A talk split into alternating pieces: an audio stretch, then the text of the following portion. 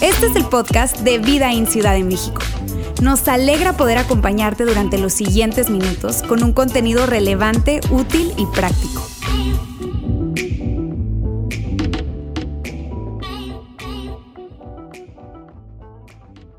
Saben que recientemente escuché la historia de un maestro de Biblia que quería explicarle a su clase de niños de entre 6 y 8 años qué se necesita para ir al cielo.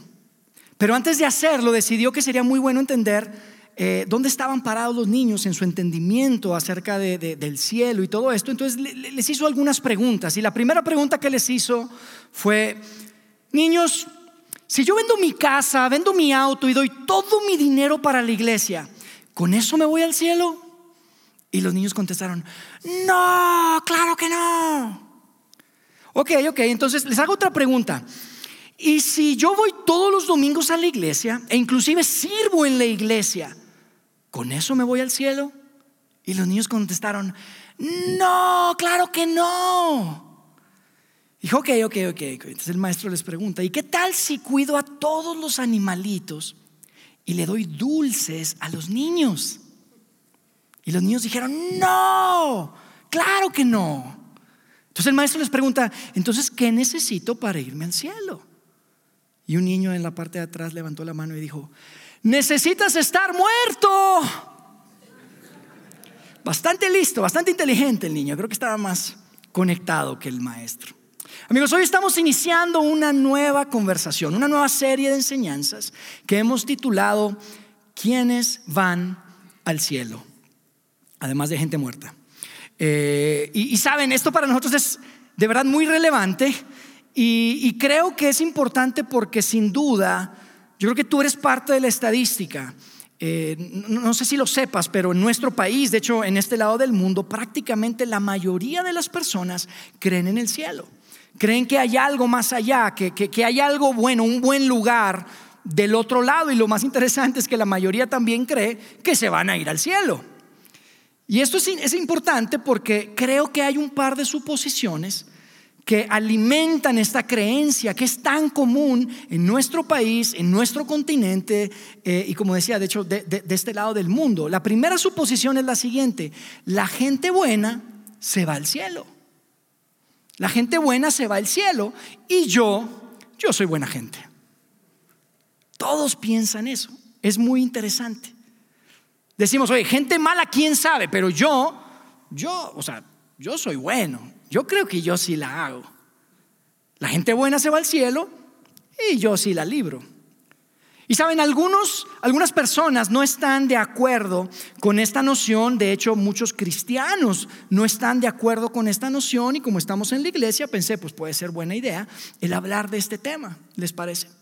Y saben, yo quisiera iniciar compartiendo con ustedes algunas ventajas de esta fórmula algunas ventajas de este pensamiento de que la gente buena pues se va al cielo. Y son cuatro, te las comparto muy brevemente. La primera es, la primera ventaja de pensar esto es que pues es justo. ¿Estás de acuerdo? Es justo. Si, el cielo es un buen lugar, pues si yo soy bueno, pues es bueno ser recompensado por mi comportamiento, porque me portó bien, eh, realmente de forma muy general todos estamos de acuerdo en qué está bien y qué está mal, entonces tiene sentido. De hecho, yo te quiero comentar, prácticamente todos los sistemas religiosos en la humanidad apuntan o abrazan esta idea de que la gente buena se va al cielo, no todos, pero la gran mayoría. La segunda ventaja de creer que la gente buena se va al cielo es que es justo y pues seguro la libras. Porque pues tú eres buena gente. Somos buena gente. Es más, comparado con otros, somos buenísimos. Y nos encanta, tal vez no lo decimos en voz alta, ¿estás de acuerdo? Simplemente lo pensamos y decimos, pues mira, comparado con acá y comparado con acá, comparado con allá, no, yo soy súper bueno. Y sí, de vez en cuando te pasa que conoces a alguien que dices, wow, ese sí que es bueno, te sientes un poco mal, pero en general tu mente te dice, mira, la gran, comparado con la gran mayoría de la gente, tú la libras, tú eres bueno, eres buena gente. ¿Están de acuerdo? Y esa es una ventaja, seguro la libras. Si pensamos que la gente buena se va al cielo, pues seguramente nosotros la vamos a hacer. Ahora, la tercera ventaja es, soporta la noción o esta idea de que hay un Dios bueno. Si pensamos que el cielo es un buen lugar, eso apoya la idea de que existe un Dios bueno. Yo te quiero decir algo, en ningún sistema teológico se habla de un Dios malo. Siempre, o sea, yo jamás escuché en el principio un Dios malo creó los cielos y la tierra. Nunca. Nunca se escuchó. Siempre pensamos en un Dios bueno. Y si es un Dios bueno, pues quiere llenar su cielo bueno con gente buena. Entonces soporta esa noción y es una de las ventajas que normalmente tenemos en la mente. Y la cuarta y la última ventaja es que el miedo de no ir al cielo nos debería motivar a ser buenos. ¿No?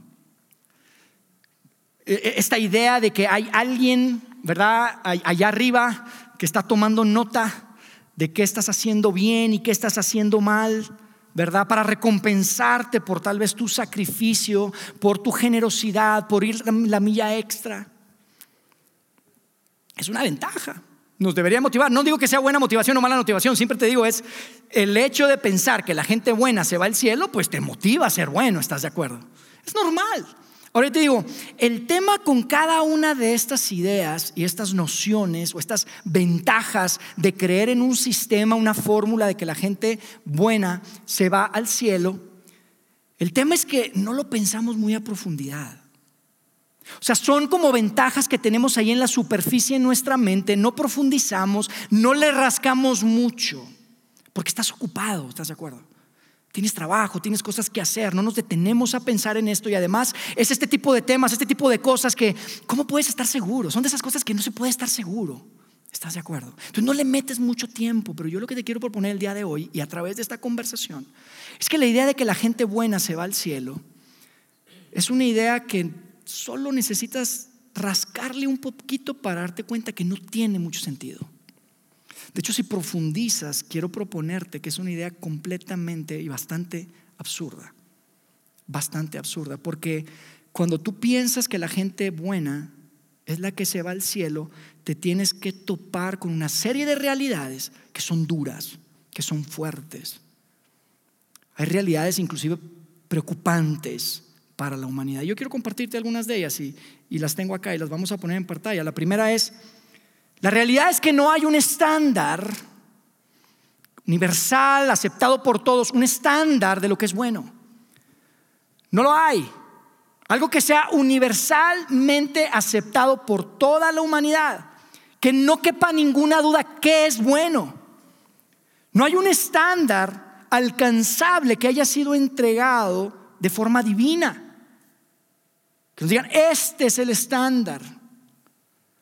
A través de generaciones no hay reglas multigeneracionales, válgame la redundancia, en el que digas, esto está bien y esto está mal. Hay cosas que hoy son completamente inaceptables que hace algunos años estaban perfectamente bien. Te pongo un par de ejemplos, solo ponte a pensar en el valor de la mujer. El valor de la mujer hoy, claro, estamos todos de acuerdo y no creo que haya nadie en este lugar que diga la mujer vale más o vale menos que el hombre. El valor de la mujer es, igual, debe haber equidad, debe haber igualdad. El valor es inherente, no es asignado, no tiene que ver con tu, con tu, con tu sexo, con tu género. Eso es aceptado, pero hace algunos años era aceptado por todos, incluyendo las mujeres, que el hombre era como una especie superior. Yo te digo algo, y eso, eso era aceptado, eso era bueno. Y si nos ponemos a pensar en eso, tú ponte, imagínate, antes del siglo XIX, pues muy pocos hombres iban al cielo, unos 12 o 13. Porque todo mundo pensaba así y pensaban que estaba bien. O ponte a pensar en la dignidad de, las personas cuando, cuando lo conectamos con la esclavitud. Hubo un tiempo en el que era perfectamente aceptable, era perfectamente bueno el saber que tú tal vez naciste para ser esclavo de alguien más y tú tal vez naciste para tener como propiedad tuya a un humano, una persona. Y hoy no podemos ni pensar en eso, ¿estás de acuerdo? O sea, no hay reglas que a través de generaciones nos digan, mira, esta es, esto es lo bueno, esto es lo malo. El punto es el siguiente, amigos. Bueno es un objetivo en movimiento. Bueno es un objetivo en movimiento. Y esta es una gran realidad que le pega a esta idea que todos muchas veces tenemos en la mente de que la gente buena se va al cielo. Bueno es un objetivo en movimiento cuando hablas de generaciones, cuando hablas de naciones, cuando hablas de culturas, inclusive de manera personal. Hay cosas que hoy no haces, pero que hace años en tu vida, ni siquiera entre personas, entre tu persona. Hace años dices, perfectamente normal. Yo dices, no, claro que no, eso está mal. Bueno es un objetivo en movimiento. Y probablemente si tú estás acá y, tienes una historia de, de iglesia, estás pensando, Yair, qué decepción. Yo pensé que esto era una iglesia, yo pensé que tú eras un pastor. La Biblia nos dice que es bueno. La Biblia nos dice, es muy clara la Biblia. Y yo te digo algo, sí, pero no te recomiendo que tomes la Biblia como el estándar de qué está bien y qué está mal, porque la verdad es que sin duda no la libras. No la libras. No la haces. Muchos dicen, sí, ya hay los diez mandamientos. Yo vivo mi vida conforme a los diez mandamientos. Y me encanta cuando escucho que la gente dice, no, yo vivo mi vida y esas son las reglas, tengo que cumplir los diez mandamientos. Y le digo, ¿cuáles son? Y dicen, ¿eh? Y, tal vez dicen dos o tres, no matarás, no ganarás. ¿Eh?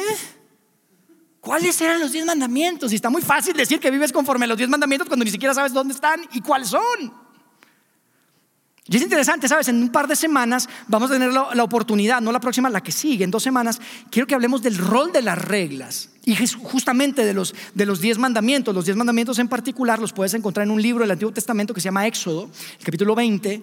Y es muy interesante porque cuando tú lees Éxodo, no encuentras en ningún lugar ninguna referencia al cielo como el paraíso, como este lugar al que vamos después de la muerte. Se habla del cielo, pero como, como, como las nubes y como, como el cielo, pero no como este paraíso. O sea, no hay ninguna relación entre cumplir, el Éxodo no presenta una relación de que si cumples los diez mandamientos, te vas al cielo. Por ninguna parte lo encuentras. De hecho, en el Antiguo Testamento ni siquiera existe este concepto del paraíso, del cielo. Todo el mundo se va al Seol. Y tú dices, ¿dónde está el Seol? ¿Qué es eso? ¿Quién sabe? Pues se van al Seol. Y luego si ves el Nuevo Testamento está peor, porque ahí sí se habla de un más allá, de un paraíso, de un lugar. Pero el Nuevo Testamento, el mensaje del Nuevo Testamento es, mira, si quieres ganarte el cielo con tus buenas obras, quieres ganarte el cielo siendo bueno, buena suerte porque no la vas a librar. Buena suerte.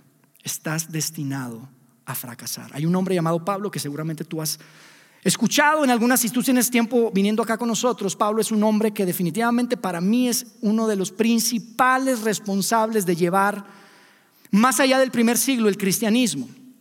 Él era un hombre que era un fariseo, un hombre que si tú le preguntabas a qué te dedicas, me dedico a ser bueno.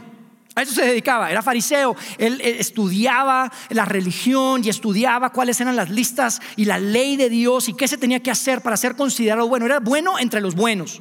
Eso, ese era Pablo. Pero eventualmente conoce a Jesús, entiende su mensaje y escribe unas cartas. Y te quiero mostrar una frase, un fragmento de una de las cartas que él escribe a la gente que vivía en Roma, el imperio romano, la gran ciudad.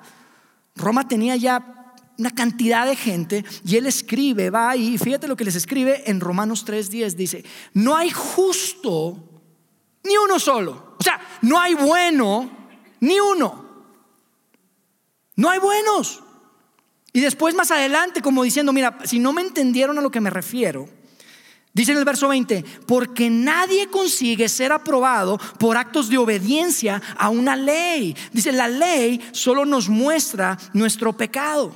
Si tú crees, no, mira, yo cumplo la ley, entonces ya la hice, dice, no, estás perdido porque todos pecaron, todos se quedan cortos, todos no alcanzan, ninguno alcanza. Pablo escribe eso.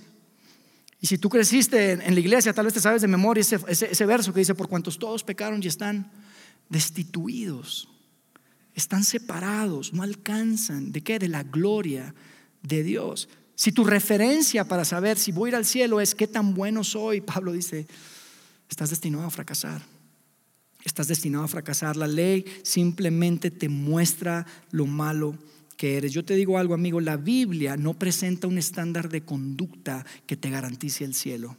No lo hace. No hay una lista mágica que tú puedas encontrar a través del Nuevo Testamento o a través del Antiguo Testamento, a través de estos libros sagrados que hemos eh, eh, eh, celebrado por siglos, no encuentras una lista que te diga, esto es lo que necesitas hacer para irte al cielo. Y si tú crees que así es, amigo, disculpa, pero creo que no la has leído.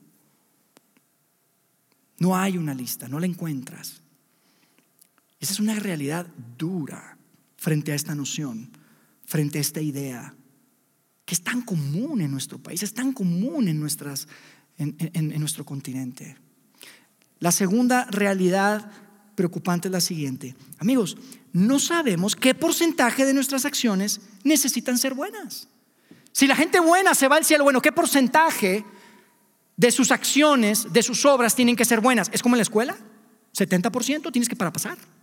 ¿O 20%? ¿O tiene que ser con mención honorífica, mención honorífica arriba de 90? ¿Cuál es el porcentaje? ¿Quién dice? ¿Dónde dice?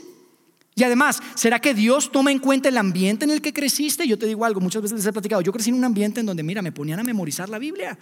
Y mi hijito, esto es lo que tiene que hacer, no sé qué, yo me acuerdo y decía, mamá, no, no, entiendo. Tú no me digan, tú memorízatela y no hagas nada de eso porque es pecado. Mamá, ¿y qué es concupiscencia? Tú no me preguntes qué es concupiscencia, nada más memorízatelo.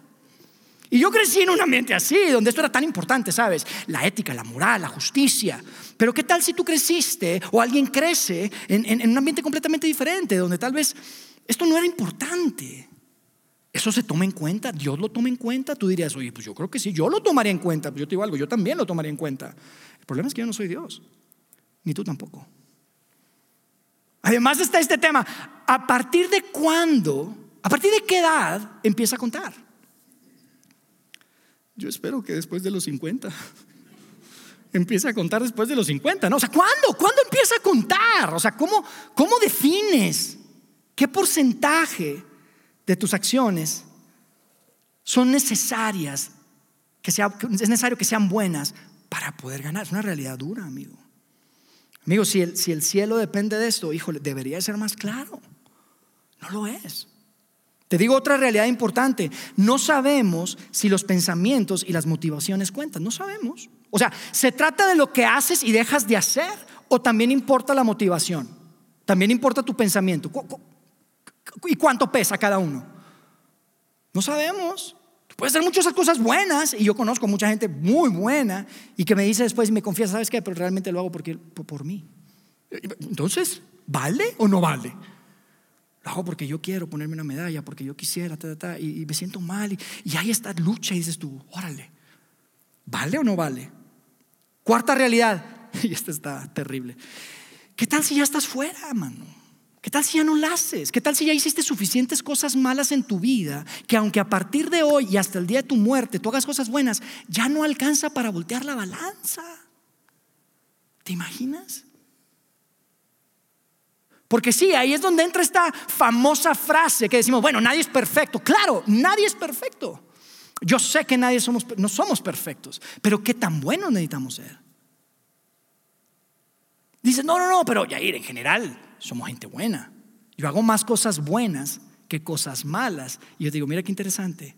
Primero tú defines qué es lo que significa bueno y malo y luego tú lo pones en tu balanza y defines hacia dónde se inclina tu balanza, pero no sabes si Dios tiene una balanza. es una realidad dura. Por te digo que si le empiezas a rascar y empiezas a, a, pensar en esto, oye, ¿qué tal si ya se acabó el tiempo? ¿Qué tal si estás siendo bueno para nada? Porque ya no alcanzas. Se acabó el tiempo, demasiadas cosas malas, aunque intentes, ya no. Aunque te la pases de aquel día, tú, ya no, imagínate. Ya ir es absurdo, yo sé que es absurdo, pero en serio, si te metes de lleno, eh, este, este tema se empieza a desmoronar. Ese tema de que la gente buena va al cielo, se desmorona, se cae.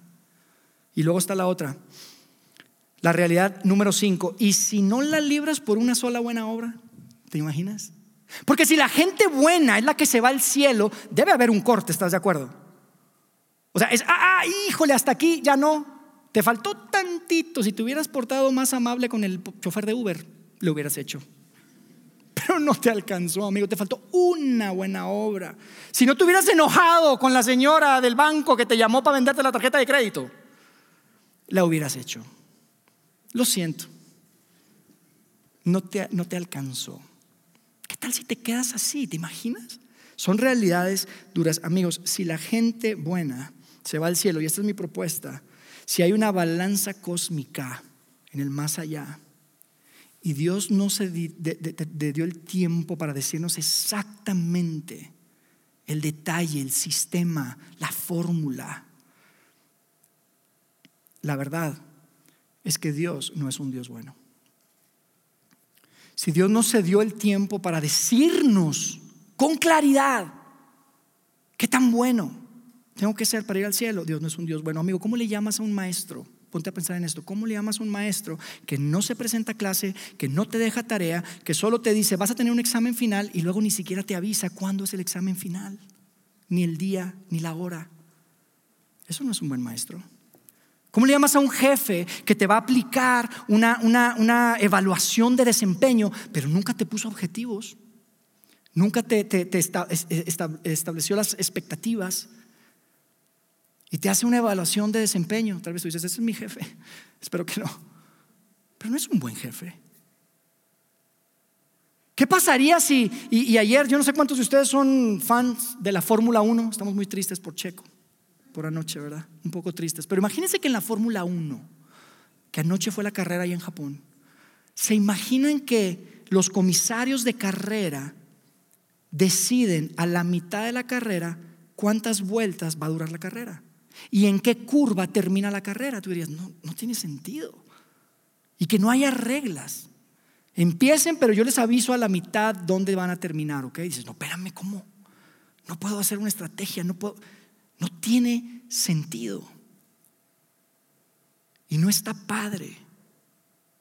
Pero si la gente buena es la que se va al cielo, amigos, ahí es donde estamos. Ese es el lugar en el que estamos parados, tú y yo.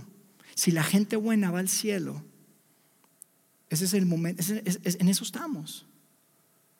Y por eso te digo, si le rascas realmente y profundizas y piensas acerca de esto, amigo, es un poco absurdo tener que ser bueno para estar con un Dios bueno que nunca definió qué tan bueno es suficientemente bueno.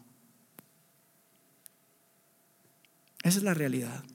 Ahí es donde estamos parados. ¿Te imaginas? Y esto es importante.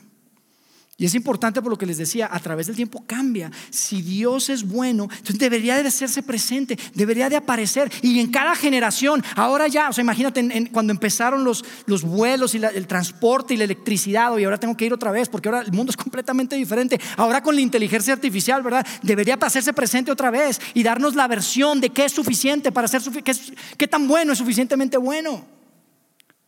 Pero no lo hizo. No lo hizo. Y entonces, ¿qué onda? ¿Qué hacemos? ¿Te imaginas cómo duermes en las noches? Esto es importante. Esto es importante. ¿Cómo duermes? ¿Qué dices en los funerales?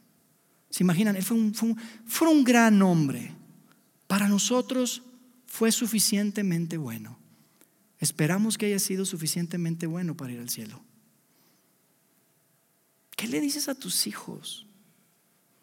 Esta semana estaba leyendo acerca de una, hay una uh, autora, es una psicoanalista, y les quiero leer algo que escribe, ella escribe en el Wall Street Journal, se llama Erika Comisar, y, y escribe lo siguiente, se los quiero leer y poner en la pantalla, dice, muchas ocasiones padres de niños pequeños me preguntan, ¿cómo hablo con mis hijos sobre la muerte si no creo en Dios o en el cielo? Que ella evidentemente no cree en Dios ni en el cielo. Y dice, mi respuesta siempre es la misma, miente. Miente. Dice, la idea de que simplemente nos convertimos en polvo después de morir puede ser abrazada por algunos adultos, no muchos, pero podría ser abrazada por muchos adultos, pero no ayuda a los niños. Creer en el cielo les ayuda a lidiar con la pérdida que puede ser tremenda e incomprensible. Entonces, mentimos, inventamos, entonces no hay esperanza. Entonces, ¿qué hacemos? ¿Qué hacemos? Y les digo algo, así como las series que termina un episodio y luego te quedas así picado, así quería hacerle hoy yo y decirles, nos vemos la próxima semana. ¿Qué hacemos? No se pierdan la segunda parte y traten de no morirse esta semana, por favor. Imagínate, imagínate. No, no quiero cerrar así, quiero cerrar con algo importante y quiero que me escuchen de la siguiente manera. Quiero decirles algo y quiero que lo escuchen, no, no, pensando en que es verdad o que quiero convencerlos de algo. Simplemente escuchen lo que les voy a decir como algo que se dijo. ¿ok? Amigos, según Jesús, Jesucristo, la gente buena no es la gente que va al cielo. Según Jesús, para ir al cielo se requiere algo completamente opuesto a lo que la mayoría de la gente que cree en el cielo piensa o cree que se necesita para ir al cielo. Esto fue lo que él enseñó. Y yo no te estoy diciendo que sea verdad, ¿ok? Simplemente escúchalo como esto es lo que Jesús dijo. Esto era lo, claramente lo que él fue lo que dijo, fue lo que enseñó, fue lo que él creía. Pero la parte más interesante que le da la vuelta y que te, a mí me, me, parece espectacular acerca de Jesús es que a pesar de que él no enseñó que la gente buena se va al cielo, Él sí instruyó y les mandó y les ordenó a sus seguidores que sean buenos. Les dijo, tienen que ser buenos. Y no solamente sean buenos, les dijo, hagan el bien. No se queda acá adentro, es algo externo. Jesús no creía que la gente buena se iba al cielo, pero les mandó a ser buenos. Les mandó hacer el bien entre ustedes. Hagan el bien entre ustedes. Es más, hagan el bien a sus enemigos, les dijo. Tú lo has escuchado. ¿Qué tan buenos dijo Jesús que teníamos que hacer? ¿Sabe lo que dijo? Dijo, sean buenos como mi Padre en el cielo es bueno. Wow. Pero no para que te vayas al cielo. Sean buenos como mi Padre en el cielo, pero no para que se vayan al cielo. Y sus enseñanzas subieron dramáticamente la barra, la expectativa de lo que es bueno. De hecho, toda esta gente de la que hablaba hace un momento, los fariseos, que se dedicaban a ser buenos, que estudiaban para ser buenos, que era la gente buena entre la gente buena, esa gente la hizo sentir culpable, condenada cuando enseñaba porque subía la barra tanto. Él elevó la expectativa que se sintieron condenados. Yo te digo algo, yo no, otra vez, no estoy diciendo que que es verdad. Simplemente te digo algo, si tú crees que la gente buena va al cielo, tienes que desechar por completo todas las enseñanzas de Jesús porque, porque no, tienen, no, tienen ningún tipo de relación. No tienen ningún tipo de... No sirven para nada, las tienes que aventar para afuera. Y tú probablemente conoces lo que sucedió con la vida de Jesús. Eventualmente, esta gente que era buena, entre comillas, los fariseos, se juntaron con los malos, que eran los romanos, los que estaban eh, eh, eh, tenían posesión de la tierra en ese tiempo, el imperio romano, se juntaron, conspiraron y lo mataron. Lo mataron. Pero el día que lo mataron, a mí me parece espectacular y quiero que te grabes esto. Ese día que lo mataron, antes de morir, Jesús tenía, tenía la última palabra porque le dijo a un hombre, muy, muy mal hombre, muy malo, cero bueno, un hombre que había tomado terribles decisiones en su vida, que había destruido por completo su vida y que estaba siendo ejecutado al lado de él, le dijo, te veo del otro lado. Te veo del otro lado. Amigos, si Jesús es quien dijo ser, si Jesús es quien dijo ser, en realidad no necesitamos mentirle a nuestros hijos. Si Jesús realmente es quien dijo ser, puedes llorar con esperanza cuando pierdes a un ser querido, porque si Jesús es quien dijo ser, la realidad es que Dios amó tanto al mundo que se hizo presente. Dios amó tanto al mundo que se hizo presente y no se hizo presente en cada generación porque tenía que hacerlo en cada generación. Lo hizo una sola vez para mostrarnos el camino. Y cuando la gente le preguntó directamente, Jesús, muéstranos el camino, Él les respondió algo que parecía ser súper, una gran blasfemia. Pero les dijo, muchachos, yo soy el camino. Yo soy el camino. Porque de tal manera amó Dios al mundo que no nos dio una lista, nos dio a sí mismo. Dice, nos dio a su único hijo para que todo el que hace más cosas buenas que malas, para que todo el que se porta bien, para que todo el que es buena gente, No, dice para que todo en el que todo el que crea, o sea, el que ponga su confianza, el que transfiera sus cargas, el que entregue toda su vida a Él, el que crea en Él, confíe en Él, deposite su vida en Él. Dice, no se pierda para Dios. Y le agrego para Dios porque ese es el corazón de Dios. Dios no quiere que te pierdas. No se pierda para Dios, independientemente de lo que haya hecho o haya dejado de hacer, sino que tenga vida eterna. Y amigos, yo no sé si cuando lees esto, que probablemente lo has leído decenas de veces desde niño en la iglesia, etcétera, etcétera, yo te digo algo. El que está escribiendo esto es un hombre llamado Juan,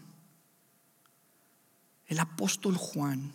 Yo no sé si lo has pensado, pero Juan fue un hombre muy cercano a Jesús que anduvo con él por aproximadamente tres años y medio.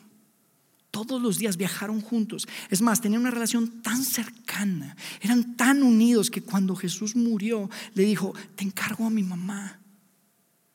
Te encargo a mamá. Y sabemos por, por, los textos y sabemos por la tradición que Juan cuida de María hasta que ella murió. Cuida de ella durante toda su vida. Y te imaginas las conversaciones. Ahora cuéntame cuando tenía 11 y ahora cuando tenía 12 años. ¿Y qué fue lo que pasó cuando estaban en el templo y que viajaron? Cuéntame. Es Juan el que está escribiendo esto, ¿sabes? A veces no lo pensamos. Es Juan el que estaba con Pedro y con Andrés y, con todos los demás y que tal vez te diría a ti y a mí, oye, cuando yo lo conocí, no sabíamos ni qué onda. Lo único que sabíamos era que era la ley y que pues te ibas al Seol, pero no entendíamos mucho. Pero un día nos sentamos a sus pies y escuchamos su enseñanza y nos voló la cabeza por completo. Nos voló la cabeza por completo porque entendimos algo que tú y yo necesitamos entender. Entendimos que Dios no está tratando de atraparte haciendo mal, de cacharte portándote mal. Ese es Santa Claus, que tiene una lista. Ese no es Dios. Y Juan dice después, inmediatamente después, ahí mismo les dice, Dios no envió a su Hijo al mundo para condenar al mundo. Él no está tratando de atraparte haciendo cosas malas. Él no vino a condenar al mundo, dijo, sino para salvarlo. ¿Cómo lo va a salvar? ¿Por medio de una lista mágica que tienes que seguir al pie de la letra? Dice, no. ¿Una lista que tienes que actualizar cada generación? No. Dice, Dios no envió al mundo para a su Hijo al mundo para condenar al mundo, sino para salvarlo por medio de Él. Por medio de Él. Amigos, Dios no nos dio una lista. Dios nos dio un alguien. Dios nos dio un alguien en quien podemos confiar, en que independientemente que hayas hecho bien y que hayas hecho mal, tú puedes depositar tu confianza en Él. Tú puedes entregar tu vida a Él. Y las cosas son completamente diferentes. De este lado de la eternidad y sin duda del otro lado de la eternidad. Jesús no vino, Dios no vino a condenar al mundo. Amigos, la gente buena no se va al cielo. La gente perdonada sí lo hace. Y tú y yo, gracias a que Jesús hizo lo que hizo, y si Jesús es quien dijo ser, tú y yo nos podemos dormir en la noche tranquilos. Tú y yo no tenemos que mentirle a nuestros hijos. Tú y yo podemos llorar con esperanza cuando perdemos a alguien. Sabemos que Él nos amó tanto que Él se entregó. No nos dio una lista, nos dio a un alguien. Entonces, ¿qué hacemos? No se pierdan la segunda parte de quienes van al cielo. Dios, Padre Celestial, gracias. Gracias, Padre. Gracias, gracias, gracias, porque Hoy probablemente hay alguien aquí que, escuchó este mensaje y, y, dijo, claro, claro, nunca lo había visto así. Gracias porque este es un mensaje que para, para alguien hoy está siendo diferente, está siendo radical y, y, yo quiero reconocer, Dios, eso no son buenas charlas o buena música, ese es tu espíritu que habla y que tiene a bien acercarse al corazón de las personas. Yo te quiero pedir que que nos des la capacidad de ver las cosas como tú las ves, que nos des la sabiduría para entender qué quieres hacer con esto que hemos escuchado, la valentía para hacerlo, Dios. Gracias por tu palabra y gracias porque no nos enviaste una lista que teníamos que cumplir. Gracias porque nos, nos entregaste a tu Hijo para darlo todo por nosotros. Gracias Dios y que ahora que vamos a escuchar esta canción, estas, estas letras que vamos a escuchar puedan conectar con nuestro corazón, con nuestra mente, estas verdades que podemos descubrir en tu palabra. Quédate con nosotros hasta que nos volvamos a ver la próxima semana, Dios. En el nombre de Jesús. Amén.